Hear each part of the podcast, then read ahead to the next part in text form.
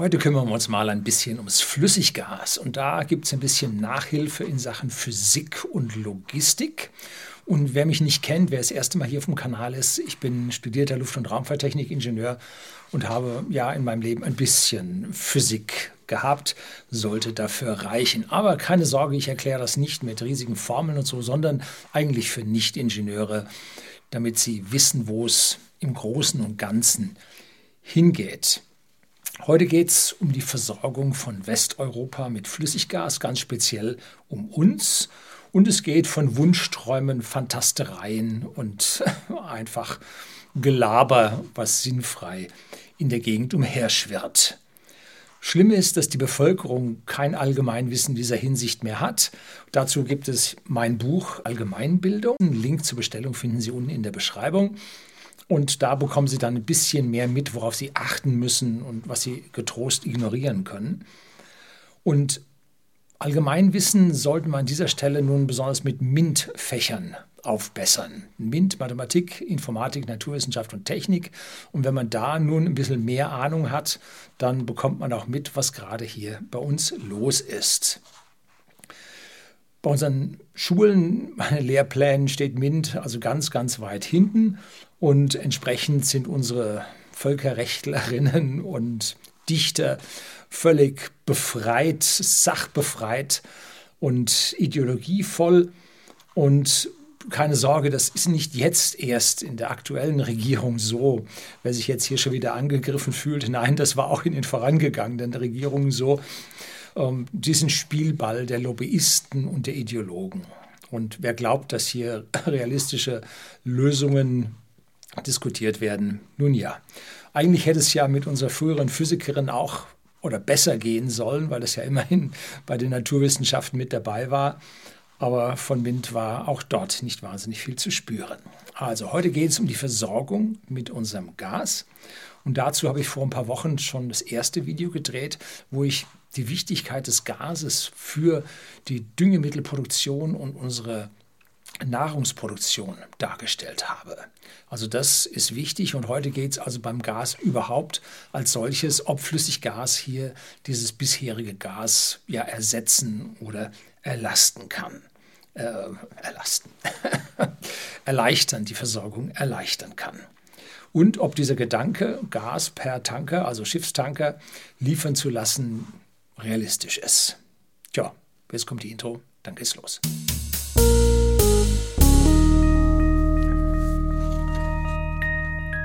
Guten Abend und herzlich willkommen im Unternehmerblog, kurz Unterblog genannt. Begleiten Sie mich auf meinem Lebensweg und lernen Sie die Geheimnisse der Gesellschaft und Wirtschaft kennen, die von Politik und Medien gerne verschwiegen werden. Und heute möchte ich mit einem Beitrag aus Facebook anfangen, die dort ein Herr Thomas Hoffmann oder den dort ein Herr Thomas Hoffmann gepostet hatte und in meiner äh, Liste auftauchte. Ich gebe Ihnen den Link auf diesen Beitrag unten in die Beschreibung zum Video dazu. Weiß nicht, ob sie dem befreundet sein müssen, ob der das völlig offen gestellt. Also ich habe sehen können. Nun gut. Und da schreibt er am 12. März 2022 um 6.16 Uhr zur Info. Kapazität Nord Stream 1 Pipeline, Klammer auf, russisches Gas, Klammer zu, 55 Milliarden Kubikmeter pro Jahr. Dieses Gas soll nun durch amerikanisches Gas ersetzt werden. Kapazität eines aktuellen LNG-Tankers, LNG steht für Liquid Natural Gas, kommen wir gleich noch besonders drauf, 147.000 Kubikmeter. Tanker mit 250.000 Kubikmeter Kapazität sind geplant, beziehungsweise einige wenige gibt es schon. Diese Daten hat er vermutlich aus Wikipedia, habe ich dort auch gefunden. Und weiter. Das heißt, um an Jahreskapazität die Nord Stream 1 Pipeline zu ersetzen, braucht man etwa 374.150 Fahrten quer über den Atlantik von herkömmlichen Tankern jährlich und das bei jedem Wetter. Jeden einzelnen Tag des Jahres müssen 1025 LNG-Tanker die Häfen anlaufen. 2018 gab es insgesamt etwa 470 dieser Tanker weltweit. Wegen der hohen Konstruktionskosten, etwa 200 Millionen Dollar pro Schiff, werden solche Tanker erst auf Kiel gelegt, wenn eine Langfristcharter vorliegt, etwa über 20 Jahre.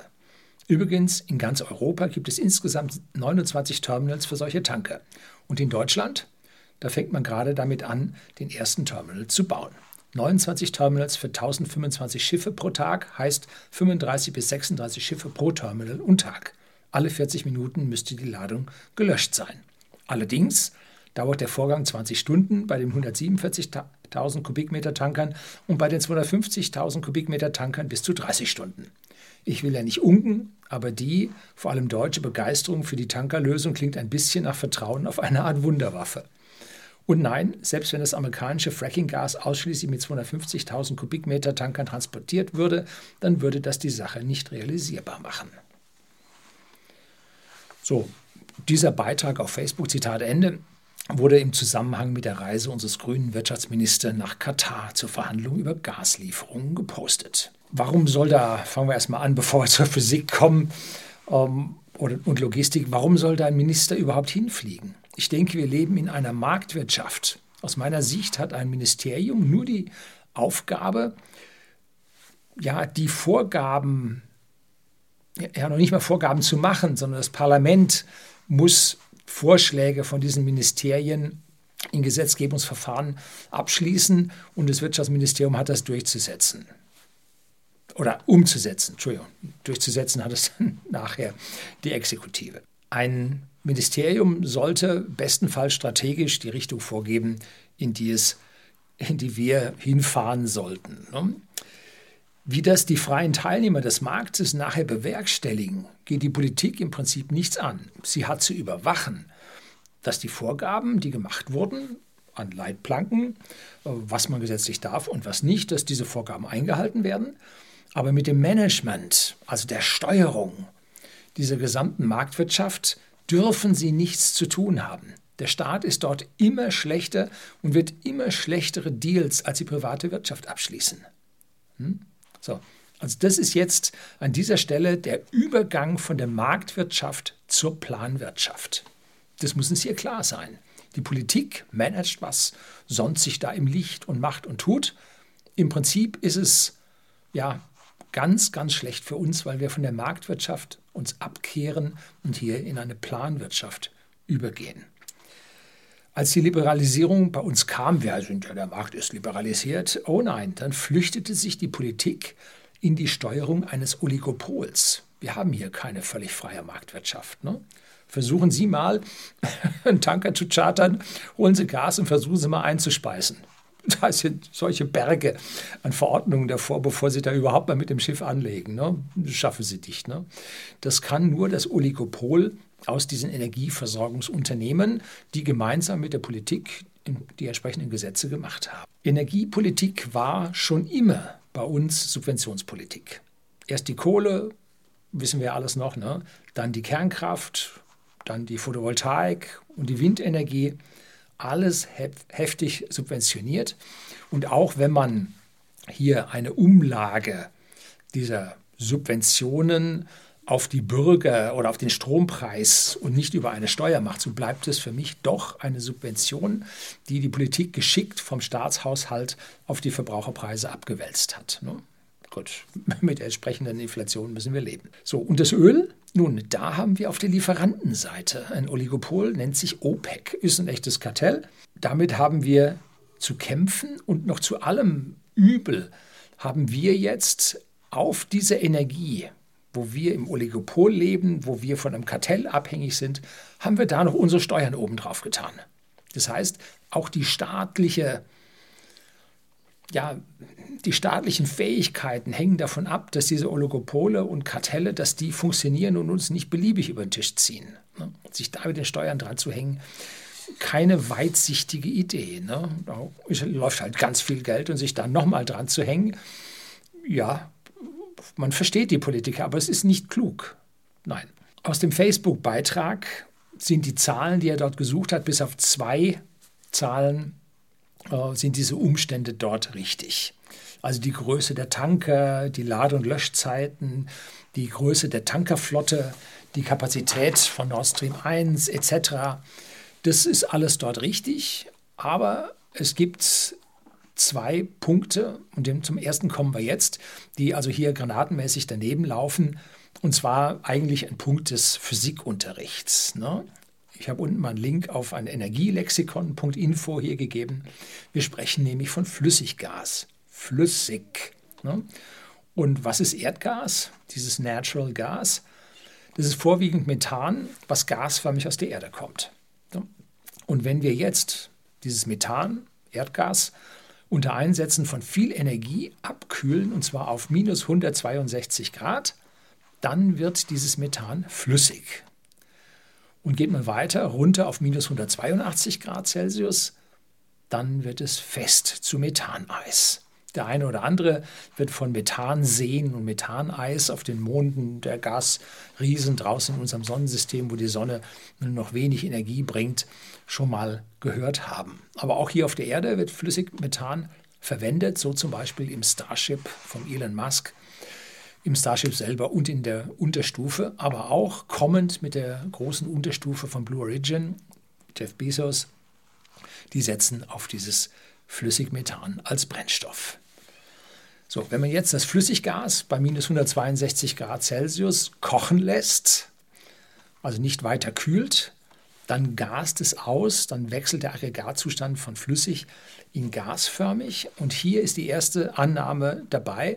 Es entsteht nämlich viel, viel mehr Gas. Man kühlt das ab und macht das flüssig, damit diese riesige Gasmenge weniger wird. Und zwar ist das ein Faktor von 1 zu 600. Das heißt, der, das Volumen so eines Tankers beträgt 147.000 Kubikmeter Flüssiggas, aber die 600-fache Menge an Gas. So, das heißt, diese ganzen Tanker, die da fahren müssen, sollen und so weiter, was er ausgerechnet hat, teilen wir mal durch 600. Das ist auf einmal gar nicht mehr so astronomisch. Ob es reicht, warten Sie ein bisschen im Video, kommt noch mehr. Also um die 55 Milliarden Kubikmeter Jahresgasförderung von Nord Stream 1 zu ersetzen, braucht man nur ein Sechshundertstel der oben angegebenen Tankerzahl von 374.000. Und das ist auf einmal nicht mehr so astronomisch. Man braucht nämlich nur noch 624 Tankerfahrten.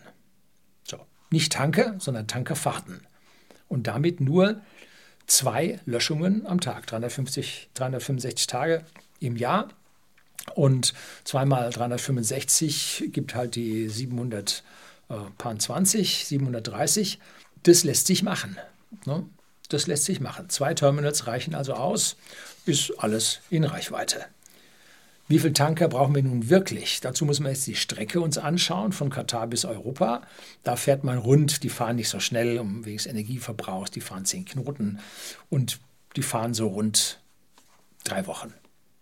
Ja, ähnliche Zeiten braucht man vom Golf von Mexiko bis nach Europa. Und hin und zurück mit Laden, Entladen und auch mal einem Wartungstag dazwischen schaffen die Tanker sieben Fahrten pro Jahr, ja vielleicht auch acht. Ne? Man braucht also jetzt nur noch 90 Tanker. Bei 470 Tankern in der Weltflotte, das ist ein Stand von 2018, da wird ein bisschen was dazugekommen sein, so wahnsinnig viel vielleicht nicht, macht das 20 Prozent der Tankerflotte der Welt. Ne? Und das ist niemals möglich, auch wenn wir jetzt von dieser astronomischen Zahl runtergekommen sind bis auf 90. So, aber es macht immerhin 20 Prozent der Tankerflotte aus und das, so viel freie Kapazitäten haben wir nicht. Das ist niemals möglich. So, was lernen wir jetzt daraus? Kann man denn kostengünstig Tanker bauen? Bei den Megatankern, beim Öl, Oh, diese 500.000 Tonnen Tanker, wissen wir, dass diese Tanker sich binnen fünf bis zehn Fahrten rentieren. So hoch sind diese, ja, dieses Kapital, das mit diesen Tankern verschifft wird, dass diese kleinen Frachtraten, die dazukommen, schon so astronomisch hoch sind, dass sich bei fünf bis zehn Fahrten so ein Megatanker, der 150, 200 Millionen kostet, dass der sich dann rentiert. Also, das ist auch der Grund, warum jetzt auf einmal nur noch die großen Containerschiffe fahren und die Generation darunter, die steht jetzt rum, die fährt nicht mehr. Weil die sich so dermaßen schnell äh, amortisieren, diese großen Schiffe und geringere Verbräuche zeigen. Ne? Gut, diese 20-Jahres-Kontrakte für die Öltanker, das sehe ich so nicht. Äh, für die Gastanker, die in diesem Facebook-Beitrag genannt wurden, das sehe ich nicht. Äh, es geht viel, viel schneller eine kurze Überschlagsrechnung, damit wir jetzt mal so ein bisschen Gefühl für die Energie bekommen, die so ein Schiff fährt. Ne? Ich habe eine Seite von Ihnen am Anfang da genannt. Ich gebe Ihnen einen Link unten, wie gesagt, in der Beschreibung, wo es so ein bisschen um die Physik des Flüssiggases geht. Und da finden wir auch die Energie, den Energieinhalt, den Brennwert vom Liquid Natural Gas, LNG, also vom flüssig, vom natürlichen Flüssiggas oder flüssigen Naturgas. So ist besser. Und zwar von 22 Megajoule pro Liter. Joule ist jetzt immer so ein Ding, das, das packen sie nicht so richtig. Ne? Diese Zahl müssen wir ein bisschen umrechnen. Und diese 22 Megajoule pro Liter macht jetzt 22.000 Megajoule pro Kubikmeter. Ein Kubikmeter hat 1000 Liter. Sind wir also auf 22.000 Megajoule und rechnen wir das jetzt in Megawattstunden um. So kommen wir auf 134 Megawattstunden pro Kubikmeter. Wir müssen da einfach durch 3600 teilen, weil ein Joule ist eine Wattsekunde und eine Wattstunde 3600. Ne? So, also 134 Megawattstunden pro Kubikmeter. Und jetzt haben wir eine Energie pro Tanker mit 150.000 Kubikmetern von 20 Millionen Megawattstunden, das sind 20 Terawattstunden. Und da kommen wir jetzt schon so langsam in die Größenordnung unseres Energieverbrauchs, was wir so kennen bei uns mit 650 Terawattstunden und so weiter. Ähm, das ist aber nur ein Teil. Ne? Gas braucht man nicht nur für Strom, sondern für viele, viele andere Dinge auch noch. Chemische Industrie, Düngerherstellung, Sie wissen das alles. Ne? So, also 20 Terawattstunden pro Tanker. Wenn wir jetzt nur 1 Cent Transportkosten pro Kilowattstunde rechnen. Wir zahlen so 5 bis 7 äh, Cent pro Kilowattstunde Gas äh, an unseren Gasversorger. Und wenn wir nur 1 Cent Transportkosten pro Kilowattstunde also jetzt annehmen, würde die Fahrt 200 Millionen Euro kosten. Das stellen Sie sich mal vor, 200 Millionen Euro für die Fahrt. Und er sagt, der Tanker kostet in der Herstellung 200 Millionen, hm? wenn es 1 Cent wäre vielleicht sind 0,1 Cent, die wir für die Fahrt dahernehmen. Dann wären es aber immerhin pro Fahrt 20 Millionen. Ne? Also da könnte man in einem Jahr die Sache reinfahren, diese 200 Millionen Gestehungskosten. Gut, wir haben noch äh, Versorgung, Transport. Äh, viele von diesen Tankern fahren mittlerweile mit dem eigenen Gas, was sie dabei haben. Dann brauchst du nämlich nicht weiter kühlen, sondern das, was verdampft über die begrenzte Isolation, das kann man dann gleich in der Maschine verbrennen und treibt das Schiff an. Also kommt netto da am Ende etwas weniger raus. Verluste im Transport, boah, weiß nicht, 15 Prozent oder so. Aber es geht hier um die Überschlagsrechnung und nicht ums Detail. Ne? Also, mit 200 Millionen Herstellungskosten pro Tanker kann man mit wenigen Fahrten diese Gastanker amortisieren. Genauso wie bei den Öltankern. Ist es nicht anders. Es kommt also darauf an, ob die Werften nun solche Tanker schnell genug fertigen können. Also ich persönlich würde mit neuen Tankern nicht vor 2024, 2025 rechnen. Denn die Werften haben ja auch noch andere Dinge zu tun. Die können ja nicht einfach so sagen, ach, wir lagen jetzt die ganze Zeit still. Was haben denn die Mitarbeiter getan? Nein, die haben Schiffe gebaut. Und jetzt müssen wir uns bei der Pipeline mit den Schiffen hinten anstellen. Wollen wir da ein, zwei Schiffe überspringen, müssen wir mehr bezahlen. Ne? So, falls sie es überhaupt machen.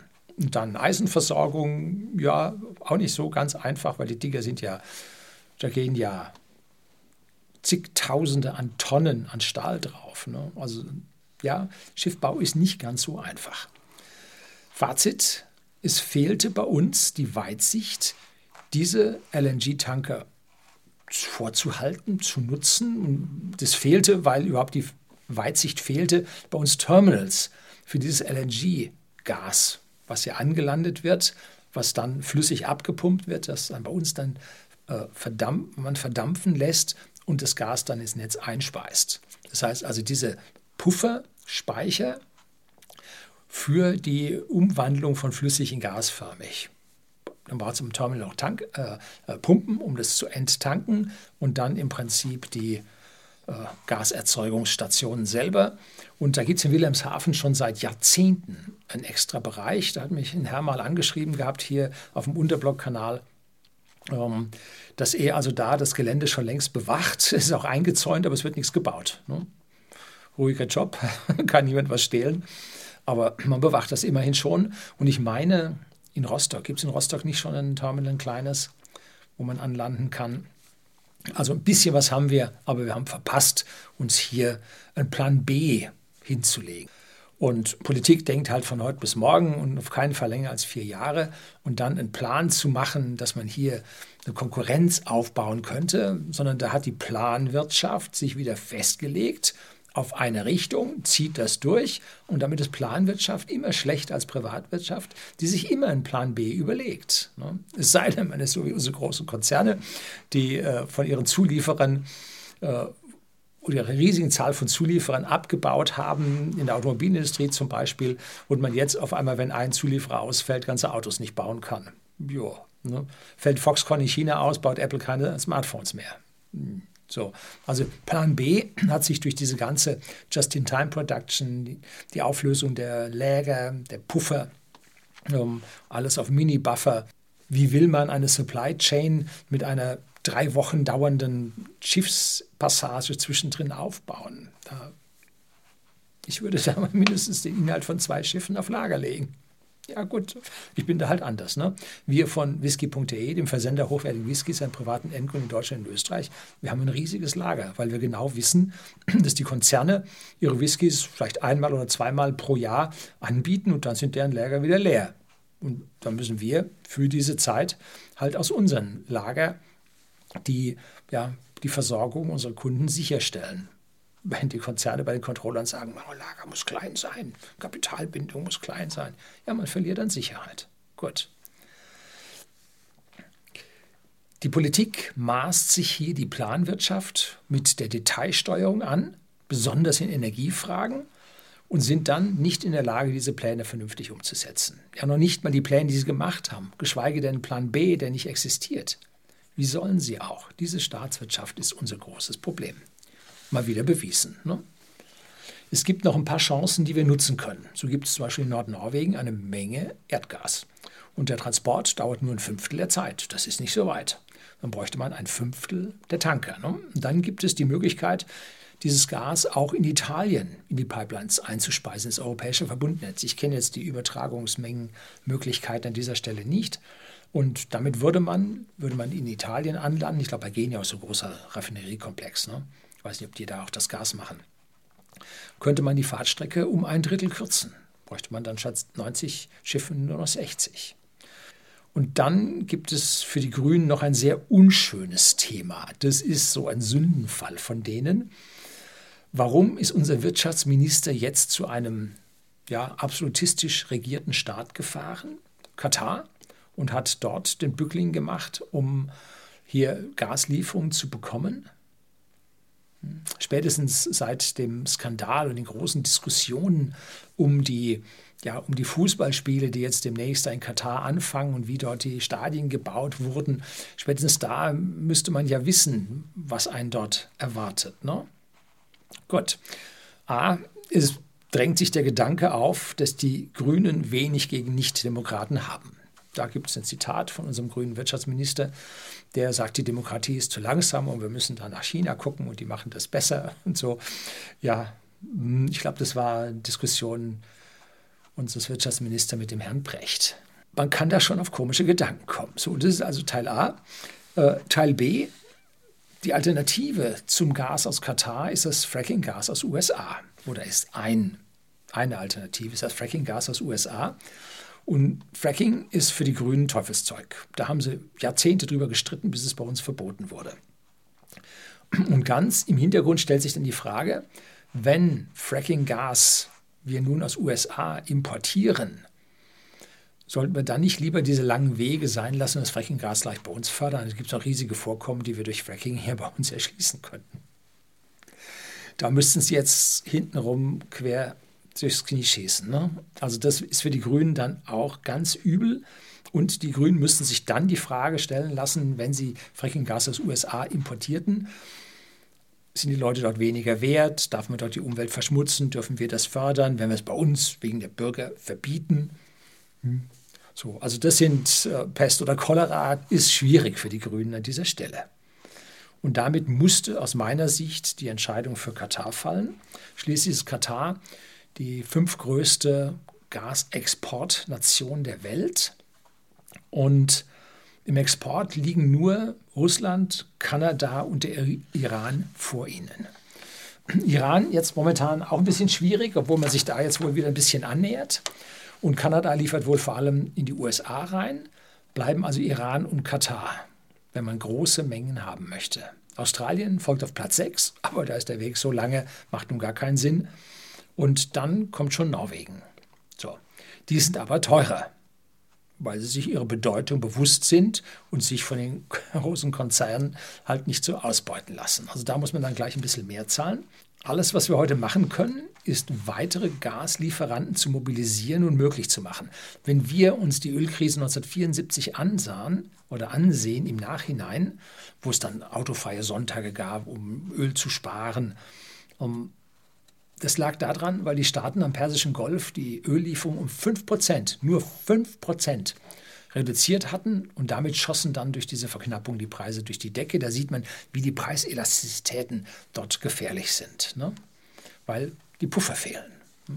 Notfallreserve und äh, Gasspeicher und so. Da diese Puffer, äh, schwierige Geschichte.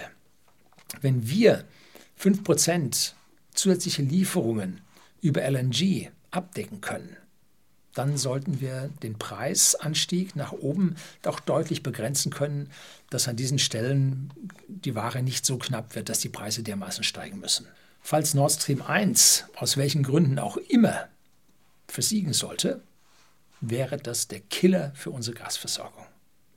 Also egal, ob es von der einen oder von der anderen Seite gestoppt wird, es wäre der Killer. Ne? Hier liegt das eigentliche Problem, das sich über die vergangenen Jahrzehnte aufgebaut hat und durch die Konzentration auf Nord Stream 2 noch verstärkt hat.